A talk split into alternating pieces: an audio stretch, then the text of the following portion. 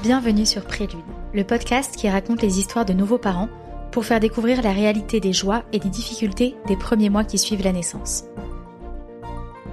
Je m'appelle Clémence et j'aurais adoré entendre plus parler de ce qui se passe après l'accouchement, mieux comprendre le quotidien des premiers mois et apprendre des tips de personnes en train de le vivre.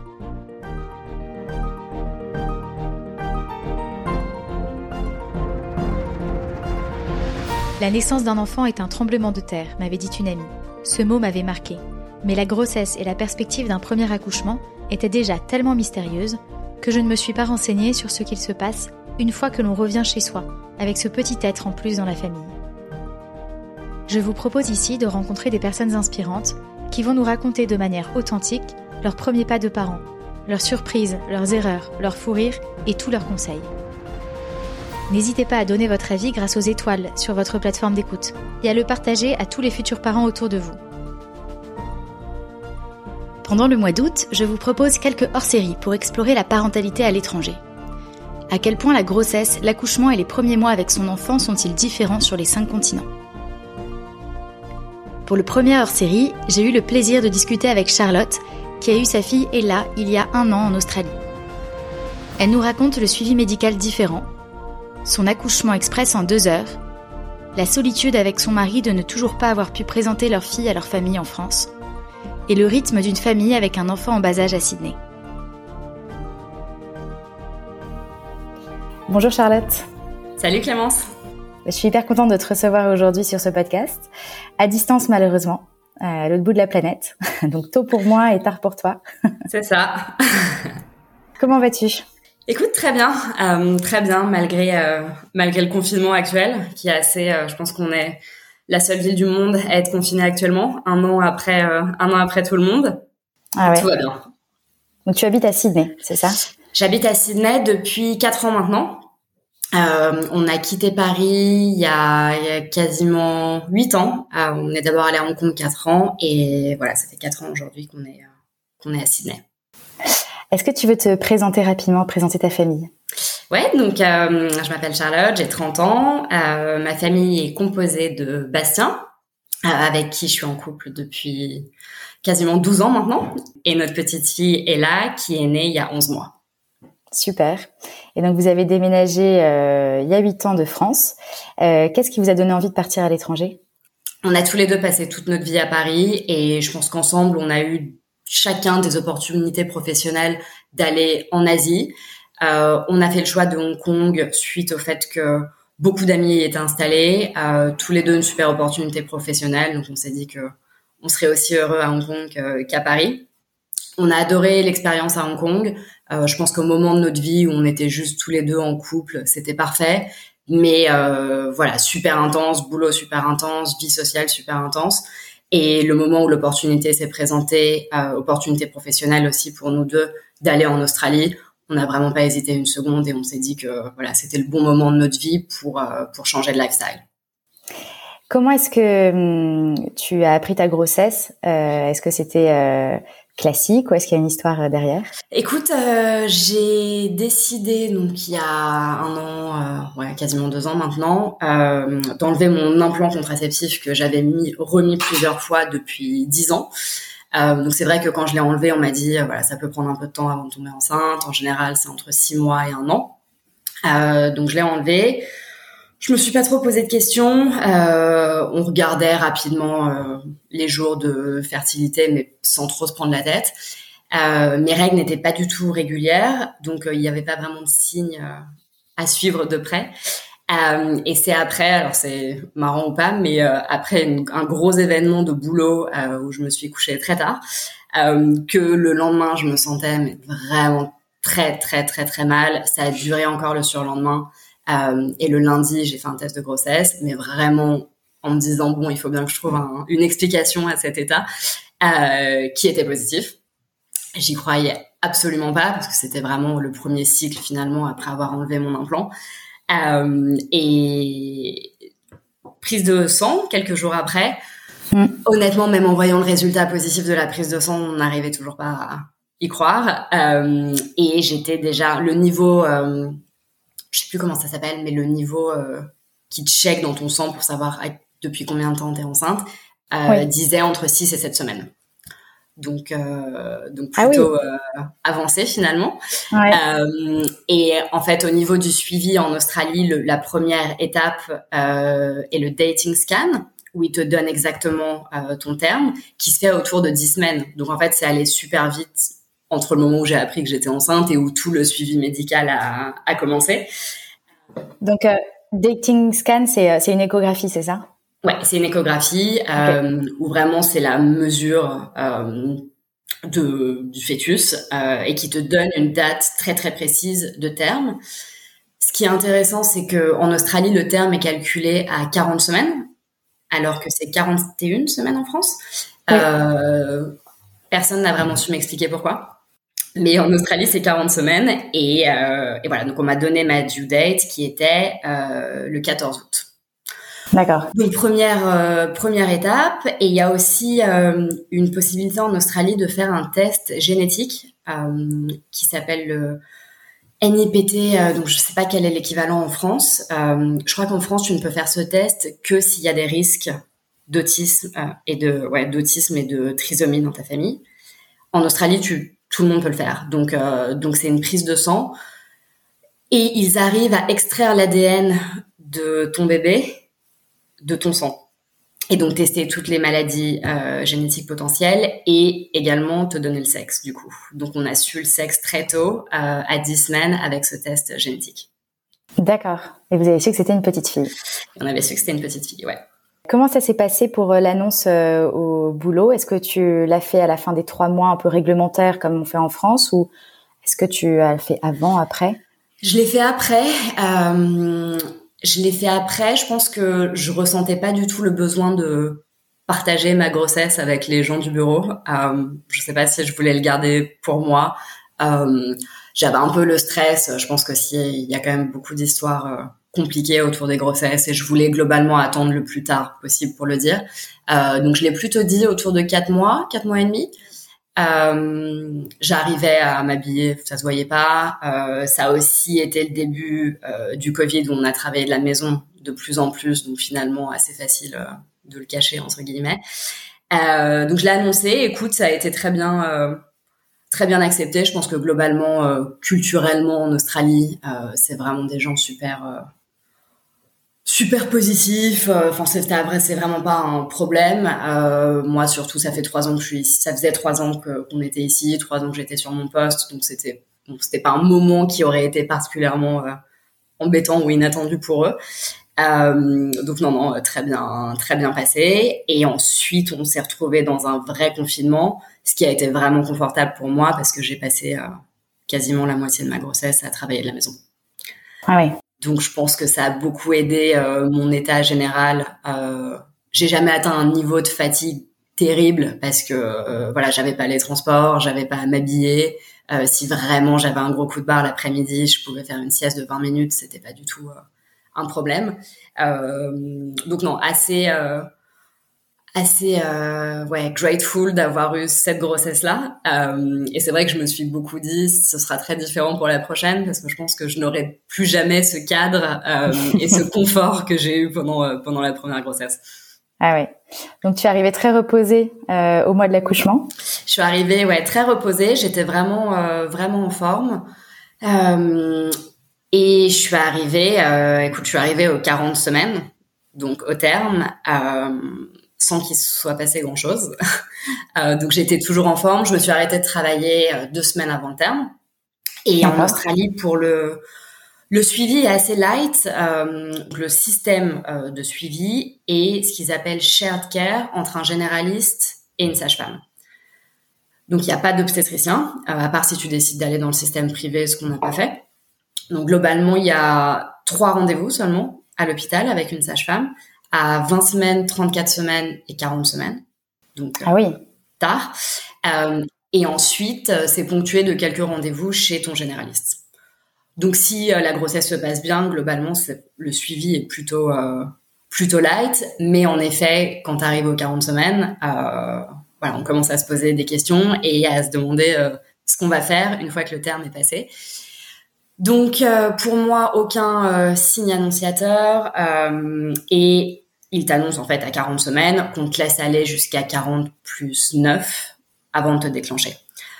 Pas du tout envie de me faire déclencher. Euh, donc j'ai passé la dernière, à partir de quelques jours avant le terme, euh, j'ai tout fait. Donc euh, acupuncture, manger épicé, j'ai fait des massages qui sont censés te, des labor inducing massages qui sont censés déclencher l'accouchement.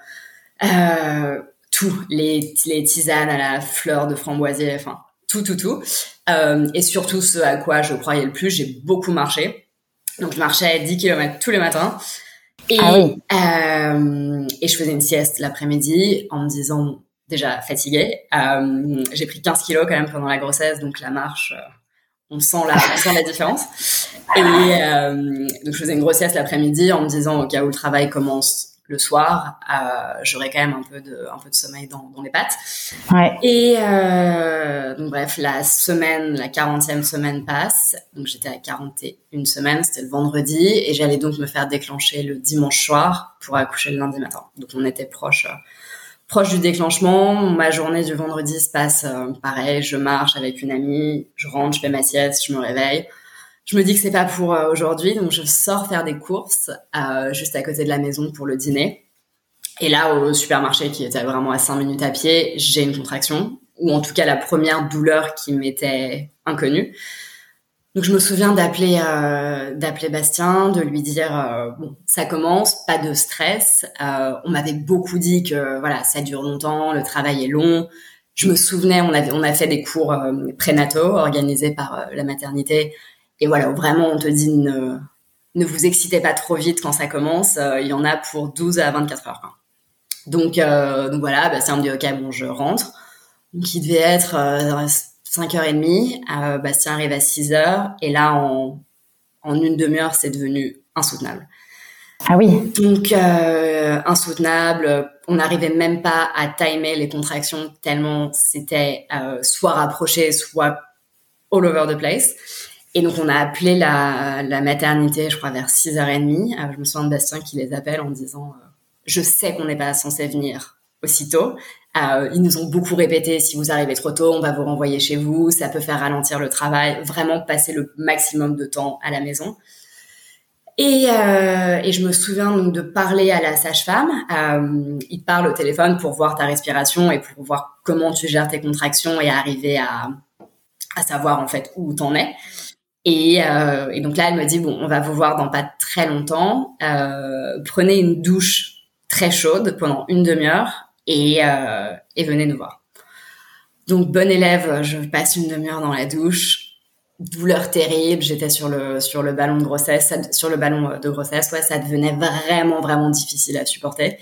Euh, je me souviens, c'est bête, hein, mais de me dire je veux pas avoir les cheveux mouillés parce que je veux pas arriver mouillée à l'hôpital et, avoir froid pendant l'accouchement. Et donc bref, j'étais super inconfortable. C'était pas top. Euh, mais bon, je suis restée la demi-heure et euh, on est ensuite parti. Euh, on est allé en voiture à l'hôpital qui est à 10 minutes, 10 minutes de chez nous. Je me souviens de prendre un survêt, euh, j'ai pas mis de soutien-gorge, un t-shirt, mettre mes Birkenstock alors que c'était le milieu de l'hiver et, euh, partir. Donc euh, Bastien conduit, je sais pas comment il a fait honnêtement, j'étais dans un état euh, comme dans les films. Et euh, on arrive à la maternité, donc tout était prêt comme on les avait appelés, le dossier était prêt. Je suis tout de suite allée dans une chambre, j'ai demandé j'ai demandé une péridurale en disant que j'en pouvais plus. Et donc elle m'a dit ok, je vous examine juste avant de d'appeler l'anesthésiste. Et là, elle m'a dit vous êtes à 9h30, euh, vous allez accoucher dans 30 minutes. Et là, il était quelle heure? Il était euh, 19h30, deux heures après le, la toute première contraction. Ah oui, c'est express. C'est très rapide. Donc euh, ça a été un gros choc honnêtement. Euh, je m'attendais pas du tout euh, à en être à ce stade. Euh, j'ai pleuré en me disant mais comment je vais faire pour accoucher sans péridurale. Euh, et la fille m'a dit honnêtement, vous avez fait, euh, enfin vous avez fait le plus dur. Euh, voilà, dans une demi-heure, vous allez rencontrer votre bébé. Quoi. Donc euh, vraiment pas. Enfin, je sais qu'on nous a beaucoup dit ici, euh, il faut avoir un projet, un projet d'accouchement, euh, enfin un projet de naissance, mais il faut aussi être autant prêt à ce que ça se passe différemment. Et c'est vrai que j'avais plutôt anticipé toutes les possibilités, mais pas celle-là. Donc un peu sous le choc, du coup beaucoup trop tard pour la péridurale. Ce qui donne ici en Australie, c'est juste du gaz dans lequel tu respires et en fait qui te met un peu qui te met un peu dans les vapes. Donc je me suis beaucoup servi du gaz jusqu'à avoir un peu la tête qui tourne, etc. Et puis voilà, 30 minutes après, elle m'a dit c'est bon, vous pouvez pousser. Et, et voilà, ça allait. je pense qu'il y a eu 20 minutes quand même. Euh, à la fin, petit stress où le rythme cardiaque a commencé à, à baisser un peu trop. Euh, donc, elle m'a fait une épisio et voilà. Et là, elle est née à 20h25. Ah ouais. Euh, donc, trois heures après. Donc, un peu, euh, ouais, complètement euh, inattendu, un peu bouleversant parce que finalement, ça va tellement vite que tu as à peine le temps de process que, que voilà, l'accouchement est fini, que ton bébé est né. Euh, donc, euh, donc voilà, ils m'ont mis sur moi. Euh, en Australie, c'est vraiment la norme d'avoir ton bébé en peau à peau, de le garder avec toi, de faire une tétée d'accueil. Et les sages-femmes sont parties, donc on fait tous les tests, ACPAR, le poids, la taille, etc. et ensuite te laissent donc elles partent. Euh, donc il y a une sage-femme qui m'a accouchée et une qui observait, mais je pense que finalement il y aurait pu en avoir qu'une.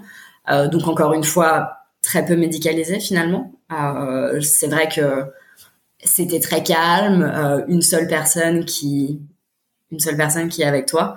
Euh, et euh, voilà, elles sont parties. Donc c'est vrai que là on a un peu eu le temps de se poser et de réaliser ce qui s'était passé. Ah ouais. Là, vous étiez en salle d'accouchement encore? On était en salle d'accouchement. On est resté, euh, on est resté dans la salle d'accouchement, euh, mais c'est marrant. On avait fait notre valise avec de la musique, avec euh, des oreillers. on n'a même pas eu le temps d'ouvrir la valise avant que, avant que j'ai fini d'accoucher. Quoi. Et, et voilà. Donc ils nous ont laissés. ils nous ont laissés. puis super. j'ai vraiment apprécié avoir ce moment tous les trois avant d'être transférés dans la chambre, dans la chambre d'après. Euh, avant de partir, moi, elles m'ont recousu. Je, me souviens même pas de ce moment. En fait, t'es tellement dans ta bulle euh, avec ton mec et, ton bébé. Euh, donc, on est resté là. Peut-être, je pense qu'elles sont parties une heure. Et voilà. Puis ça y est, c'était le début de de la nouvelle aventure. Donc, j'ai pu j'ai pu prendre une douche rapidement ça allait, mais j'étais vraiment, euh, ouais, j'étais, j'étais complètement sonnée que ce soit allé euh, aussi vite, vraiment. Et donc là, elle était là, euh, elle a dormi au début? Écoute, donc on l'a gardé, je l'ai gardé sur moi en peu à peu pendant pendant une heure, je pense. Ensuite, Bastien l'a pris pendant que je suis allée me doucher. donc c'était super de les voir tous les deux. On nous avait beaucoup dit aussi que le pot à pot était important pour le père aussi important finalement euh, que pour la mère. Euh, et non, c'était génial. On en a, enfin, j'ai vraiment l'impression que ces premiers moments, euh, tu vois, on s'est dit, on l'annonce pas tout de suite à la famille, on garde vraiment ces premières heures juste, juste pour nous, pour s'imprégner de, de toutes ces émotions et de ces moments. Donc non, super, super émouvant évidemment. Même si moi c'est vrai que j'ai pas eu ce je dirais pas pas le coup de foudre, mais en fait tellement étonnée que ce soit allé aussi vite que je pense que j'ai eu besoin de la journée, de la première nuit, de la première journée pour pouvoir un peu plus s'apprivoiser hum. euh, et que ce soit que tout aille un peu moins vite. Donc euh, donc on a été transféré ensuite les sages-femmes sont revenues, on a été transféré dans la chambre euh, vers minuit et donc on a on a accouché dans le public. Donc Bastien ne pouvait pas rester la nuit ce qui a été un gros déchirement pour moi. Euh, donc j'étais, on avait une chambre seule, euh, donc juste elle et moi. Et encore une fois, pas très médicalisée en Australie. Finalement, on te laisse pas mal toute seule. Donc je me souviens qu'on arrivait dans la chambre et puis elles m'ont dit, bah voilà, bonne nuit. euh, donc la première nuit, écoute, donc Bassin est parti tard. Je pense que j'ai pas dormi, tu vois. Je la regardais complètement, voilà, découvrir ce petit être juste à côté. Et j'ai encore trouvé comme l'accouchement que c'était très calme. Euh, le fait de pas avoir de visite comme euh, notre famille était en France et que de toute façon euh, avec le Covid les visites étaient interdites. Donc voilà, très calme. Elle a été euh, très calme la première nuit. je la gardais beaucoup sur moi aussi. Et Non, donc la première nuit plutôt paisible et j'en ai un souvenir très très doux. Mm. Ça a été beaucoup plus compliqué la deuxième. La fameuse. la fameuse. Euh, et je me, c'est marrant parce que j'ai le souvenir de mon lit de voir, il y avait une petite affiche qui, qui parlait, moi, je sais plus quel était le terme, mais qui disait euh, la deuxième nuit est horrible et c'est normal. euh, donc là, ça a été compliqué euh, parce que donc elle, euh, j'ai allaité. Et en fait, au début, j'ai trouvé ça très dur de, et c'était dur pour, enfin, personne ne peut vraiment savoir combien ton bébé boit est-ce que ton bébé boit bien. Et, et comme c'est notre premier enfant, euh, je pense que les sensations physiques, tu sais pas vraiment ce que tu es censé ressentir quand elle Euh, si ça fait mal, est-ce que ça veut dire qu'elle boit bien ou pas? Euh, Et du coup, les premières 24 heures, euh, elle buvait pas très bien. Euh, et ce qui a été un petit peu inquiétant, c'est que elle n'a pas fait pipi les premières 24 heures. Donc je savais même pas que c'était quelque chose auquel euh, il fallait faire particulièrement attention et personne nous l'a vraiment dit. C'est juste au bout des 24 heures qu'en fait, il y a une sage-femme qui est passée, qui a regardé les, les rapports à chaque fois et qui s'est dit, mais attends, il n'y a pas eu une couche mouillée depuis sa naissance. C'est pas normal. Et en fait, ce qui, nous a juste montré qu'elle ne buvait pas du tout assez, euh, parce qu'il y a un rapport de input-output assez simple, et que si elle fait pas pipi, c'est qu'elle a pas bu. Donc euh, petit stress là, surtout parce qu'en fait personne n'avait vraiment vérifié et fait attention pendant euh, les premières 24 heures. Donc ils nous ont demandé si on voulait bien lui donner du lait en poudre parce qu'en fait en Australie ils sont 100% pro allaitement. Donc il y a un peu un côté tu fais quelque chose de mal si tu donnes du lait en poudre à ton nourrisson. Donc nous évidemment on a dit oui parce que si ton bébé boit son biberon et qu'il ne fait pas pipi, c'est qu'il y a un plus gros problème derrière. Euh, mais ils t'ont quand même signé une décharge pour avoir la trace que tu as bien accepté et que c'est pas quelque chose qu'on a fait derrière ton dos. D'accord. Là, je pense que c'est assez particulier. Euh... Ouais, c'est assez particulier que tu as un peu une euh, une pression euh, pour allaiter. Moi, je voulais allaiter, donc je l'ai pas ressenti comme un comme un truc négatif, euh, mais c'est vraiment la norme. Donc, bah, elle a bu son biberon, elle a fait pipi, et puis tout s'est bien passé, mais c'est vrai que ça a rajouté un peu, euh, un peu de stress et que ça a surtout commencé le problème de euh, donc elle tête mal euh, et ça ne marche pas. Donc ils ont été super. Il y a vraiment un suivi un encouragement pour allaiter ici. Donc elles nous ont commencé par me donner un shield. Je sais pas trop comment t'appelles ça en français, un téton en plastique, j'imagine. Oui, des bouts de sein. Des bouts de sein, voilà. Ouais. euh, des bouts de sein qui ont super bien marché. Donc je crois qu'ils conseillent d'attendre euh, plutôt 36 à 48 heures pour pas que le bébé s'habitue en fait à avoir ce, bah, cette tétine quoi, en plastique. Euh, mais ça a super bien marché pour Ella. Donc ça a un petit peu aidé au début, euh, mais ils conseillent de pas le garder et que ça devienne pas vraiment la norme. Donc ils m'ont donné un tiers-lait, je pense, le troisième jour. Ils conseillent aussi d'attendre en général que tu aies ta montée de lait. Mais comme euh, Ella ne mangeait pas bien et, que j'avais pas eu ma montée de lait, ils m'ont dit bon, faisons-le, euh, ça va le provoquer et on essaye. Donc euh, ça, c'était vraiment top d'avoir euh, tout le monde autour qui donne des conseils, qui a envie que ça marche. Et donc, Il t'aidait à la positionner aussi sur le ouais. sein? Alors j'avais vu euh, une consultante en lactation pendant ma grossesse, qui est assez euh, assez courant aussi à faire en Australie. Euh, que j'avais trouvé génial et qu'honnêtement je conseille euh, à tout le monde qui a envie d'allaiter parce qu'en effet on te montre la position, comment le bébé doit prendre le sein qui en fait n'est pas forcément la façon naturelle euh, dont on aurait tendance à le faire. Donc ouais, j'avais vraiment euh, vraiment aimé ça et je me souviens aussi que tu as raison qu'à l'hôpital, ils nous montraient différentes positions comme elle buvait pas avec la position la plus classique, ils en essayaient ils m'en ont montré plusieurs. Euh, mais c'est vraiment le tire-lait qui a beaucoup aidé aussi en fait, je pense que finalement de provoquer la montée de lait et de d'offrir plus de lait au bébé l'aide. Mais euh, ça a duré longtemps d'utiliser le shield, d'utiliser le tire-lait en plus. Donc finalement, à l'hôpital, ils nous ont proposé de rester. Normalement, tu, tu peux partir au bout de 24 heures en Australie, si tout se passe bien. Ah, c'est très rapide. Très rapide. Donc Surtout même quand si... tu es resté deux jours pour l'accouchement, enfin deux heures pour l'accouchement. en fait, si tu accouches avant, euh... enfin si tu accouches un jour et que tu es prêt à sortir à 10 heures, qui est l'heure de décharge, tu peux sortir dès le lendemain. Donc euh, ça c'est possible. La moyenne c'est 48 heures.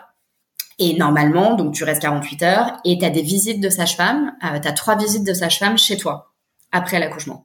Étalées sur trois semaines qui viennent euh, voilà voir que tout va bien et t'aider justement pour l'allaitement, etc. Euh, ce que je trouvais top et j'avais assez hâte d'avoir ça, sauf que pour nous, comme l'allaitement était pas 100% euh, installé, elles nous ont proposé de rester une troisième et même une quatrième nuit. Donc on a fini par rester quatre nuits. Et quand on est parti, euh, voilà, on avait cette solution qui était pas top, mais j'utilisais ce shield, euh, je tirais mon lait pour lui donner après chaque tété euh, ce qu'ils appellent un petit top-up, un complément de mon lait au biberon. Et, euh, et elle prenait assez. Donc on est sorti en se disant bon voilà on a ça, ça marche. Euh, c'est hyper time consuming parce que bah, le shield il faut le stériliser, ensuite les bouteilles il faut les stériliser.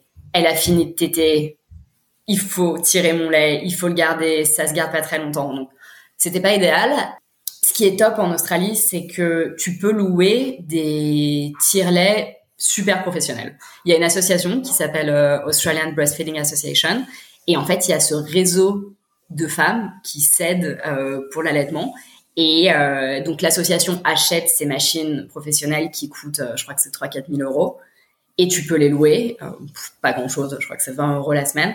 Euh, donc je pense que ça, ça a été super. Euh, ça m'a vraiment aidé d'avoir ce matériel pro. Et donc on a gardé, euh, écoute, on a gardé cette façon de faire pendant, je dirais, 4-5 semaines avant qu'Ella soit, en fait, ait la force de de téter et boive assez. Donc ça, ça a été super dur, franchement, parce que c'est voilà, ça prend du temps, quoi. Quand quand ton bébé a fini de téter, d'arriver à le poser, à l'endormir. Euh, il faut pas attendre trop longtemps avant de tirer son lait, sinon c'est comme si tu stimulais une nouvelle tétée. Donc il faut vraiment le faire tout de suite. Moi, je me souviens même de même pas l'endormir après, de devoir l'occuper pendant 15, 20, 30 minutes, le temps que je puisse tirer mon lait.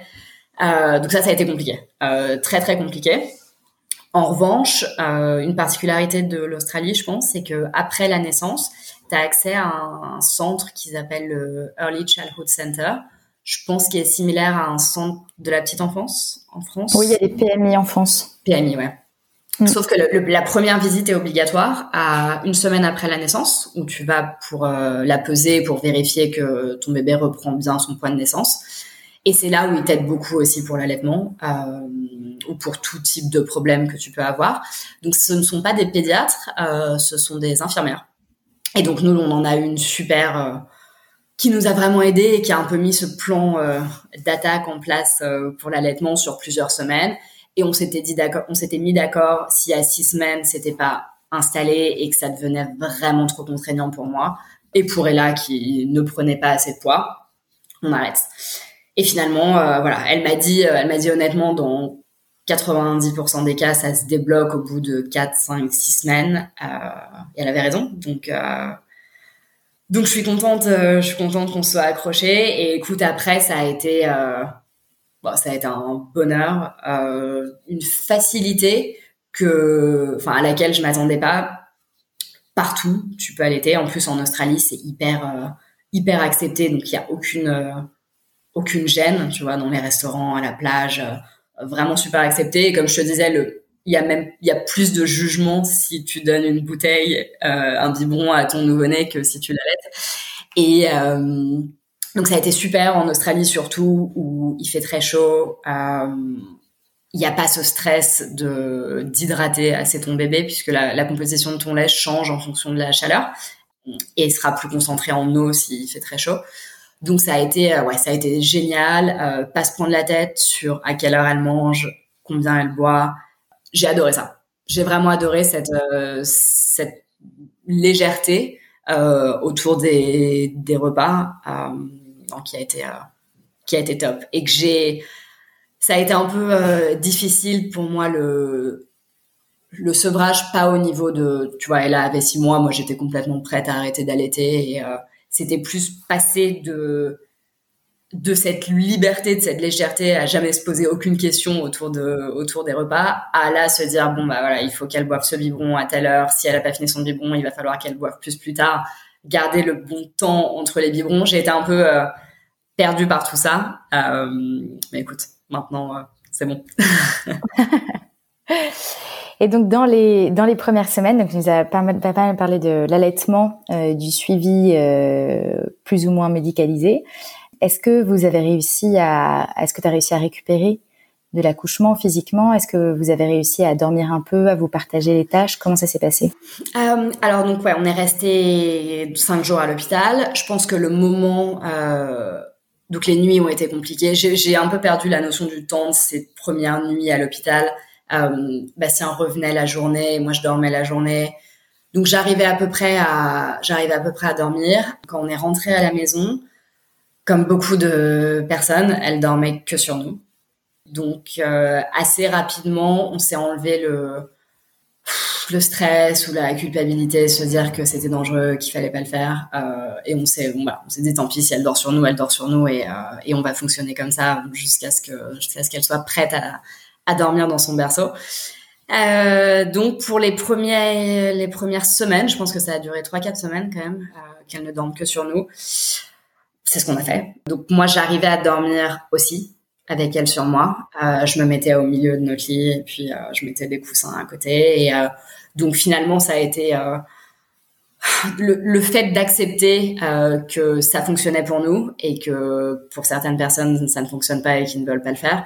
Ça a vraiment été une libération et on a récupéré beaucoup d'heures de sommeil. donc on a eu évidemment grosse fatigue, mais je pense que voilà, le fait qu'on arrive aussi à dormir avec elle sur nous, ça a été, euh, ça nous a beaucoup aidé. Je pense que ce qui nous a beaucoup aidé aussi, finalement, euh, donc énorme déchirement étant en Australie avec le Covid, que notre famille ne puisse pas venir. Euh, je pense que voilà, on avait eu le temps de se préparer au fait qu'il ne serait pas là. On le savait, euh, voilà, c'était installé depuis des mois. Donc on est rentré euh, seul à la maison alors qu'il aurait dû avoir euh, nos deux familles.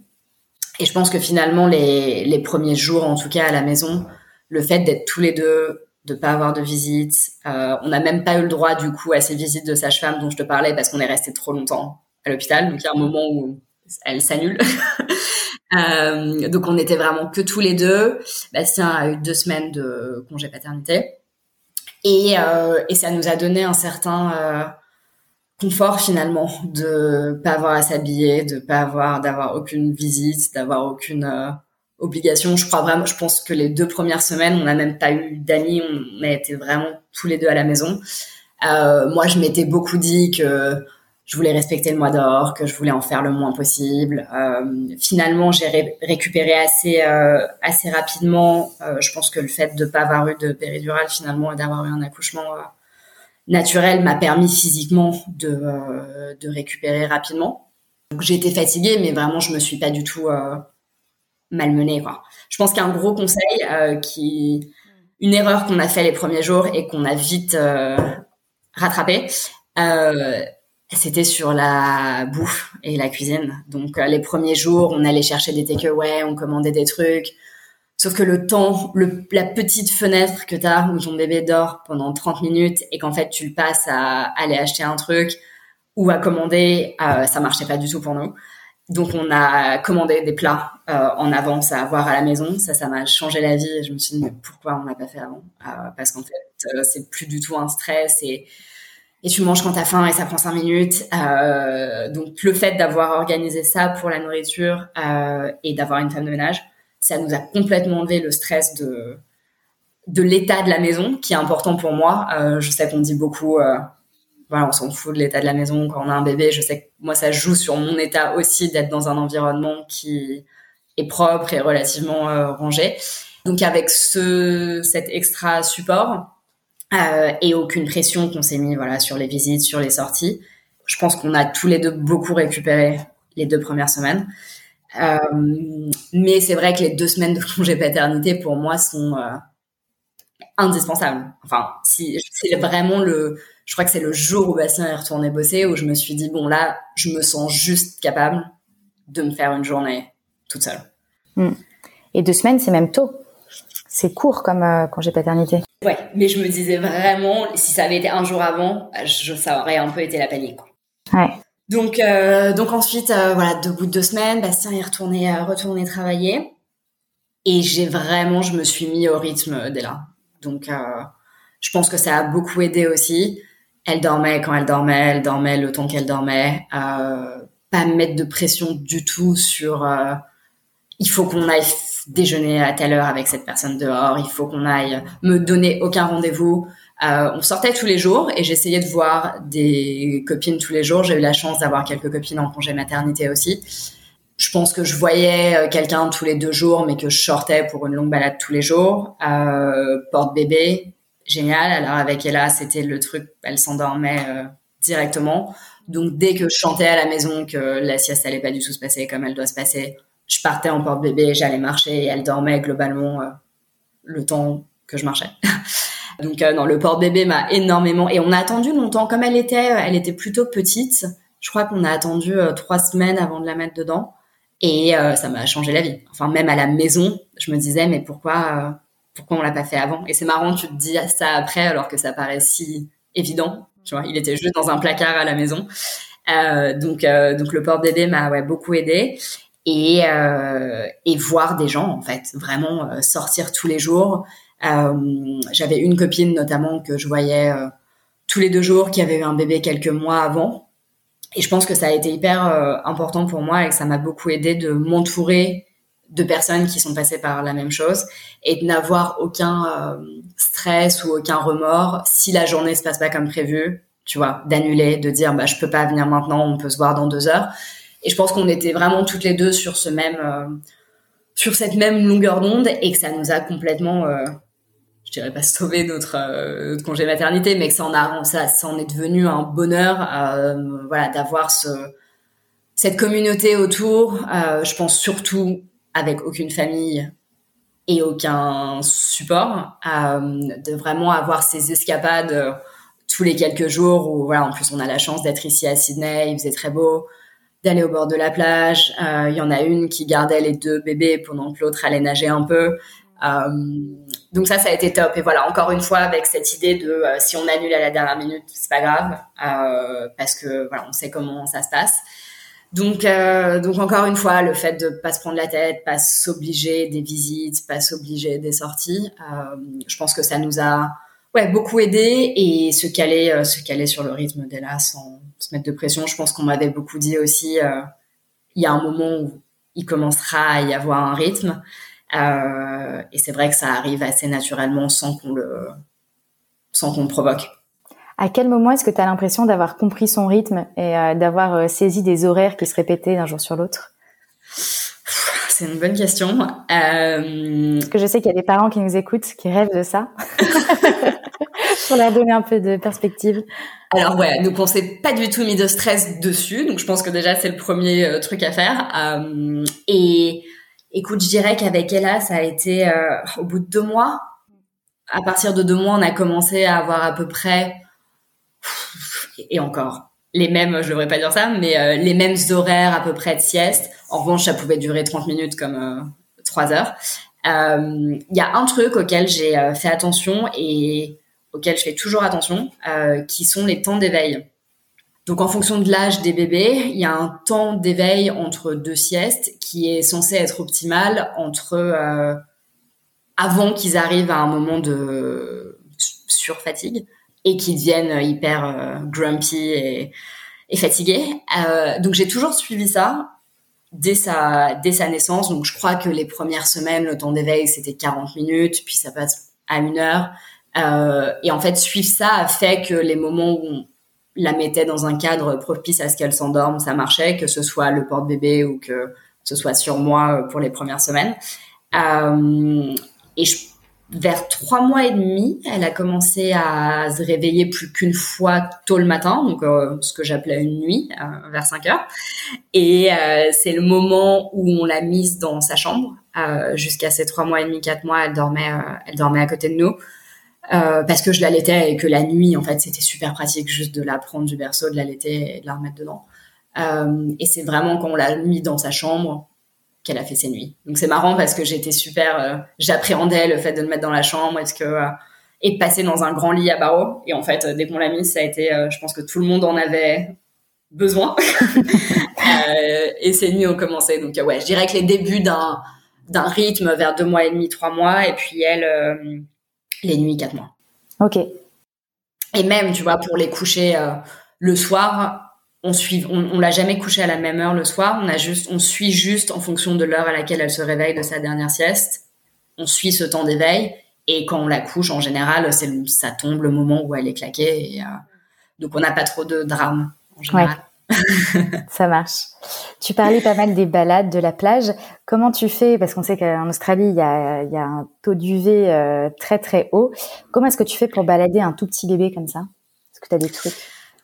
Euh, alors, ce que j'ai fait avec Ella, c'est que bon, on te dit de pas mettre de crème solaire à un bébé avant un an ici. Je sais pas quelles sont les directions en France. Euh, moi, j'ai commencé bien plus tôt avec Ella. Je crois qu'il y a 5-6 mois, j'ai commencé à lui mettre de l'écran total euh, en testant d'abord une petite partie de son corps pour voir s'il y avait pas de réaction allergique, mais en l'occurrence, il n'y en avait pas. Donc, euh, écran total. Je lui ai acheté des petits euh, des espèces de combi maillot de bain, mais qui sont UV 50. Euh, donc même si je la mettais pas dans l'eau, en fait, à chaque fois qu'on sortait, je la mettais dans ces petits, dans petites combis parce que ça, ça lui protégeait vraiment tout le corps. Et chapeau, évidemment, chapeau, euh, chapeau euh, protection UV 50 aussi. Il y a des, il y a des super marques en Australie qui font des chapeaux qui protègent vraiment la nuque et le visage. Donc, donc voilà, tenue, tenue UV complète, chapeau, jusqu'à ce qu'elle ait six mois, donc je l'allaitais, ce qui me rassurait beaucoup pour la chaleur, euh, parce que je me souviens, on est parti, euh, on est parti trois fois en vacances euh, pendant que j'étais en congé maternité, plutôt au nord où il fait plus chaud, et c'est vrai que c'était un peu un stress de la déshydratation. Donc j'avais aussi des sprays, genre des sprays Evian, tu vois, d'eau, okay. d'eau minérale, et et voilà. Et écoute, on n'a pas eu, on n'a jamais eu de soucis de gros elle qui a vraiment trop chaud ou qui se déshydrate, mais on a eu beaucoup de stress. Je me souviens même de nuit où euh, dans sa chambre chez nous, il faisait 30 degrés. Ah ouais. Donc euh, pareil, on, a, on faisait tout ce qu'on pouvait, euh, des ventilateurs, mettre des bouteilles d'eau congelées devant des, devant des ventilateurs. Donc ouais, c'était un, vraiment un stress les premiers mois. Au final, il n'y a jamais eu de jamais eu de soucis. On checkait régulièrement la nuit. Et maintenant, je pense je trouve qu'après les six mois, le bébé devient quand même un peu plus robuste euh, et on a moins peur. Mais euh, c'est vrai que c'est ouais hyper euh, hyper important ici et quitte à en faire trop. Je pense que moi, parfois, je la couvrais de la tête aux pieds alors qu'elle risquait pas beaucoup de prendre le soleil. Euh, mais ouais, c'est une, une, préoccupation mmh. importante ici. Et combien de temps a duré ton congé maternité? Alors, j'ai pris six mois. Euh, j'ai pris six mois de congé maternité. En Australie, la majorité des femmes prennent un an. Euh, donc je me souviens le jour où je l'ai annoncé euh, à ma RH, elle m'a dit genre ah bon tu prends que six mois. Et je me souviens d'avoir été un peu, euh, j'ai pas apprécié cette tu vois cette réflexion. Euh, moi c'était un peu tu prends que six mois. Elle m'a même dit un truc genre tu sais que tu ne récupéreras jamais ce temps que tu vois que tu ne passeras pas avec ton bébé. Donc donc voilà donc en Australie normalement c'est un an voire plus. Donc la loi te dit que tu peux prendre jusqu'à un an et que ton employeur ne peut rien dire. Euh, et, et, tu peux même prendre deux ans si ton employeur est d'accord. Donc des très longs congés maternité. Euh, je pense qu'il y a deux trucs qui l'expliquent aussi. C'est rémunéré à chaque fois? Non, pas tout. Donc, euh, donc 18 semaines sont rémunérées par le gouvernement si tu es australien ce qui n'est pas mon cas. D'accord. Et certaines entreprises payent un congé maternité, euh, ce qui est le cas de la mienne, de 14 semaines. Ok. Donc j'ai eu 14 semaines payées euh, et la majorité australienne, tu as 18 semaines. Le truc, c'est que le, la crèche coûte extrêmement cher, genre 120 euros par jour en moyenne. Par jour? Ouais, par jour. C'est pour ça que c'est important de savoir ça pour comprendre aussi pourquoi beaucoup de femmes prennent un an de congé maternité. Donc ouais, 120 euh, euros par jour globalement. Donc c'est assez. Moi ça m'a choqué en arrivant en Australie, en venant de France où c'est dur d'avoir une place en crèche, mais une fois que tu as une place, c'est pas du tout ces tarifs euh, exorbitants et il y a toujours des subventions, etc. Ici, il y en a aussi, mais nous n'étant pas australiens, encore une fois, on n'a pas le droit à ces aides. Donc, euh, donc voilà, donc elle a commencé la crèche à, à six mois. Et c'est globalement le seul mode de garde en Australie. Euh, il n'y a pas tellement de nounous. En fait, le coût du travail est tellement cher que avoir une nounou à la maison te coûterait encore plus cher que la crèche. Et puis pour nous, c'était important que, tu vois, pour moi, c'est important qu'elle soit avec d'autres enfants et et d'autant plus parce que notre famille n'est pas ici, parce qu'elle n'est jamais gardée par d'autres gens que nous. c'était vraiment important pour moi que la journée, elle soit avec beaucoup d'autres personnes et avec d'autres enfants. Mm. Comment est-ce que vous, vous gérez euh, au quotidien le fait d'être complètement seul, loin de vos familles, et le fait de ne pas encore avoir pu la présenter? Ouais, alors c'est un déchirement. Euh, plus on y pense, euh, plus c'est terrible. Euh, surtout que les perspectives dans les prochains mois sont vraiment pas, vraiment pas top. Quand, quand tout le Covid a commencé, ça nous paraissait, on était sûr d'être en France en été 2021. La question se posait même pas. Bon, là, avec les, je pense que ce sera plutôt euh, été 2022. Donc, euh, donc écoute, ouais, c'est dur, c'est dur de se dire qu'elle aura deux ans quand elle rencontrera nos familles. On essaie de pallier à ça par euh, beaucoup de photos, beaucoup de vidéos. Tu vois, on a une application avec notre famille sur Google Photos où on met des photos et des vidéos tous les jours. Et puis voilà, on fait vraiment l'effort de le faire aussi. Puis c'est devenu, je pense que pour nos familles, c'est devenu un petit rituel tu vois, quand ils se réveillent le matin, ils regardent quelles sont les vidéos les photos de la veille. Donc, je pense que ça, ça aide beaucoup, euh, ça les aide beaucoup. Euh, et écoute, pour nous ici, en termes d'organisation, bah, c'est vraiment de l'organisation. Donc, euh, on a de la chance dans ce malheur de Covid euh, de pouvoir quand même pas mal travailler de la maison. C'est plus facile de la déposer à la crèche, de revenir à la maison. C'est pareil, on n'a peut-être pas à se préparer autant que si on allait au bureau, etc. Et on a trouvé notre rythme. Euh, moi, je suis plutôt du matin, donc en général, c'est moi qui tu vois, c'est moi qui vais chercher là quand elle se réveille. Euh, elle prend son biberon dans le lit avec Bastien pendant que moi je prends ma douche et que je me prépare. Je l'emmène à la crèche et puis euh, Bastien s'en occupe, euh, va la chercher le soir et et on marche à peu près comme ça. Donc après c'est juste beaucoup de communication, je pense, de partage de voilà moi ce soir-là j'ai un meeting, ce soir-là j'ai ça et de bien voilà de bien tout partager. On n'a pas eu de clash jusqu'à maintenant, on a eu la chance et je pense que le Covid aide parce que voilà il y a moins de d'activité, notre vie sociale n'est pas ce qu'elle serait euh, en temps normal. Donc écoute, je pense que comme ça a toujours été comme ça, qu'on n'a jamais eu personne à la maison qui nous a aidés, on a juste appris à, à s'organiser, euh, voilà, pas hésiter à prendre là à droite à gauche quand on, a besoin. Euh, mais non, c'est très dur. C'est très dur de se dire que finalement tous ces moments seront pas seront jamais rattrapés avec notre famille. Mm. J'espère que vous pourrez bientôt rentrer ou au moins euh, voyager. Là, les, les, frontières sont fermées, c'est ça Tu me disais? Les frontières sont complètement fermées, ouais. Donc euh, aujourd'hui, nous, on peut, ouais, c'est fermé. On peut... Si on doit sortir pour une raison euh, tragique, et je touche du bois, mais s'il arrive quelque chose à notre famille en France, on ne peut pas revenir en Australie. Il y a énormément de, il y a énormément de gens dans notre cas actuellement en Australie. Ça commence à, je pense que l'opinion publique commence à se lever un peu. Euh, et parler du fait que voilà, il y a tous ces enfants d'expatriés qui qui n'ont jamais rencontré leur famille et que euh, et qu'il y a un moment où il va falloir euh, ouvrir les frontières et apprendre à vivre avec avec le virus quoi, ce qui n'est ce qui n'est pas le cas aujourd'hui. Bah écoute, merci beaucoup. Est-ce que tu vois d'autres éléments euh, dont tu n'as pas parlé sur ton histoire ou les spécificités de l'Australie? Je pense qu'on a fait le tour avec enfin ça a été une expérience euh, et c'est encore une expérience géniale de tu vois d'élever un bébé euh, d'élever un bébé en Australie. Comme je te disais de passer son congé maternité aller à la plage à se faire euh, tu vois des marches au soleil tous les jours et et de passer autant de temps dans la nature. Tu vois on sort on sort tout le temps. Je pense que pour Ella c'est une chance une chance incroyable même pour le tu vois la langue elle va parler anglais elle est dans une crèche où on lui parle anglais euh, nous, on lui parle français à la maison, mais je vois nos amis français autour qui ne parlent que français à leurs enfants. Leurs enfants répondent en anglais parce qu'en fait, ils apprennent plus à parler à la crèche et à l'école euh, en anglais. Donc, euh, donc ça, ça va être, ça va être super pour elle et c'est pour ça que je pense qu'on va encore rester ici quelques années pour pas perdre ça.